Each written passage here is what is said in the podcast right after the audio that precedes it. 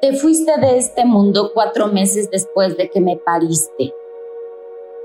Una camioneta sin frenos partió tus huesos y estallaron tus vísceras. Cuando ibas camino a la tienda a comprar el pan. Tu madre me cuida desde entonces.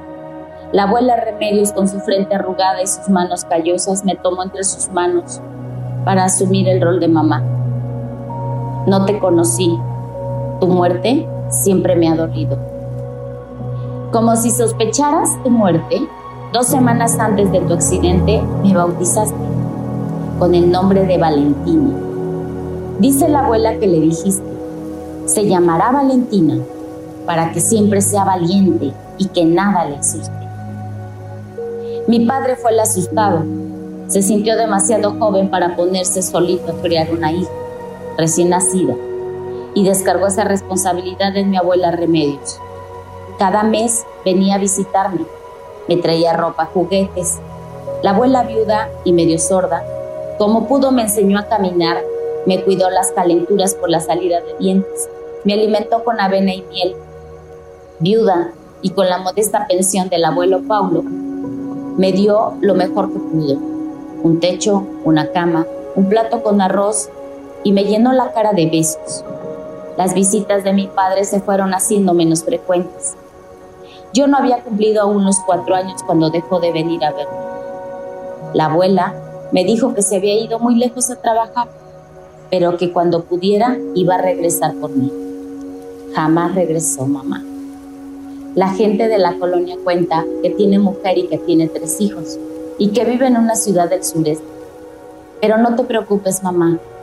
Él no me ha hecho mucha falta, porque el tío Melchor, tu hermano, ha sido como un padre para mí. Me montaba en su camioneta verde y me llevaba a la plaza a comprar algodones de azúcar color azul que me pintaban la lengua.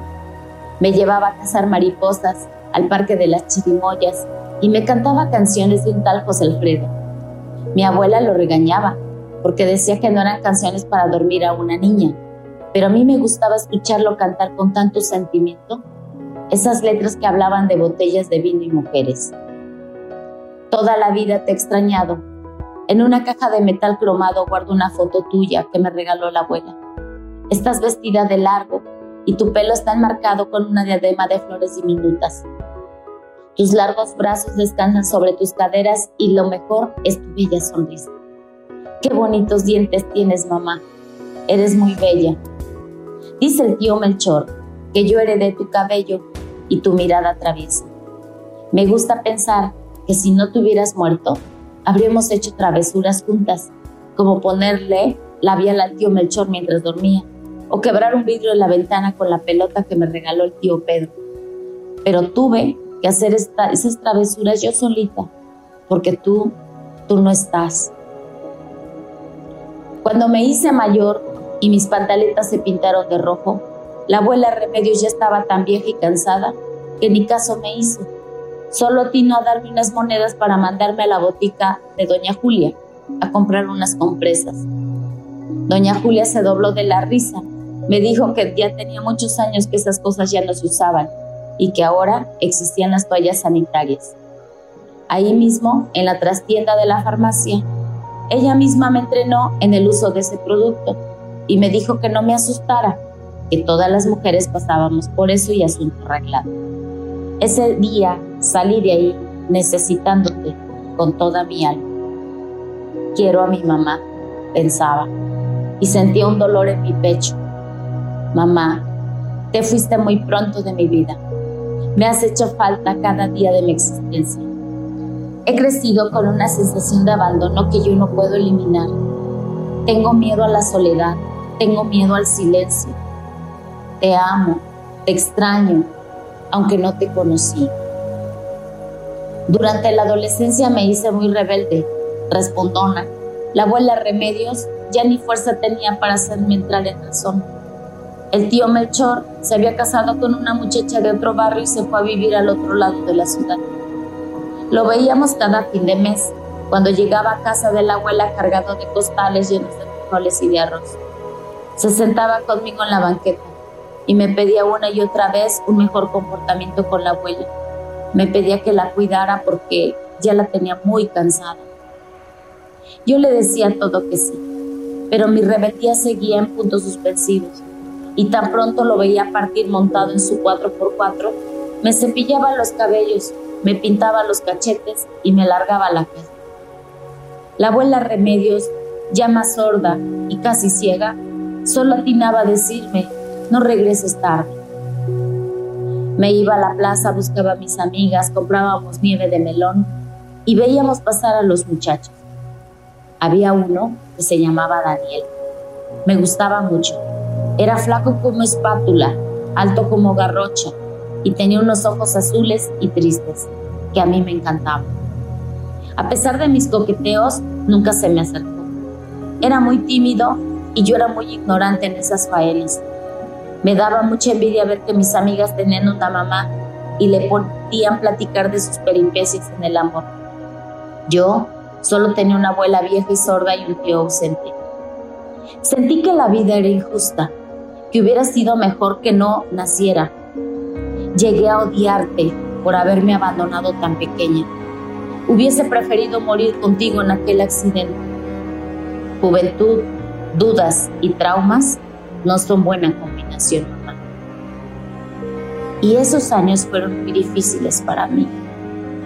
Fue como si al despertar una mañana cualquiera de la nada me percatara de lo mucho que me dolía tu muerte, de lo mucho que me dolía tu ausencia.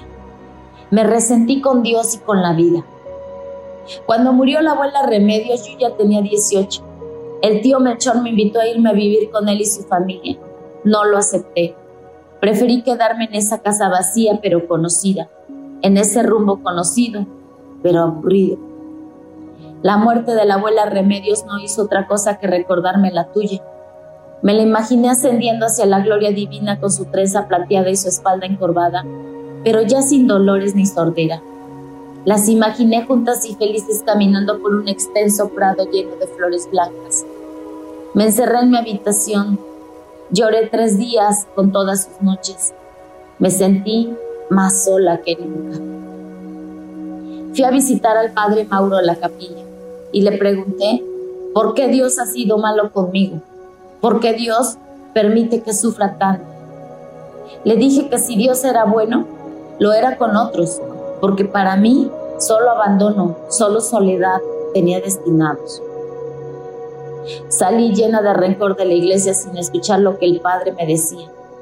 Me juré a mí misma que no volvería a creer en nada ni en nadie. Y me dispuse a enfrentar a la vida, sacando fuerzas de la soledad, entusiasmo de mis rencores y esperanzas de mi coraje. Mamá, me haces tanta falta. Me imagino cómo son tus regaños, a qué saben tus besos, a qué saben tus guisos.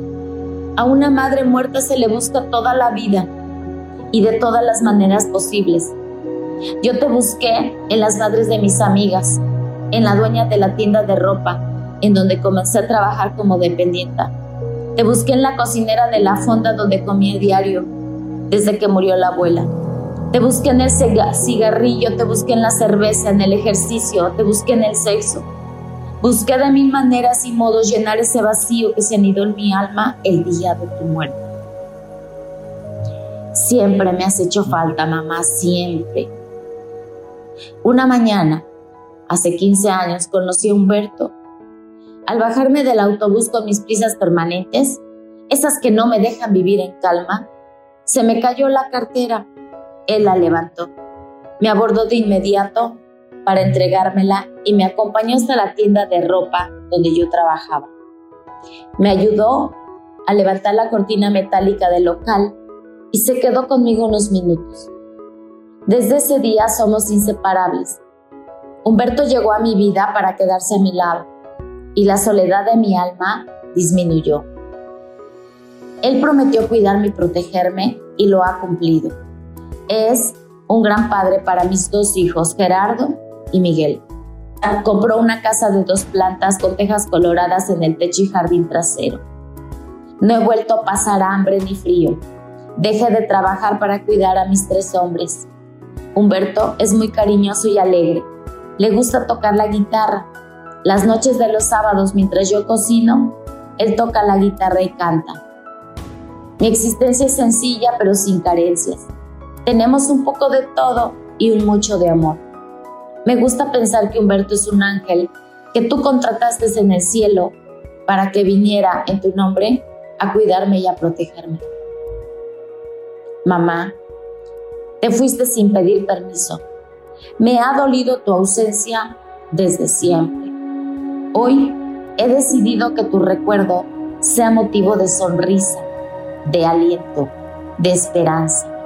Hoy decido agradecerte la vida que me has dado, que con todo y sus sinsabores ha sido una bendición, porque por decisión propia no me abandonaste, porque el destino te desprendió la existencia en un arrebato.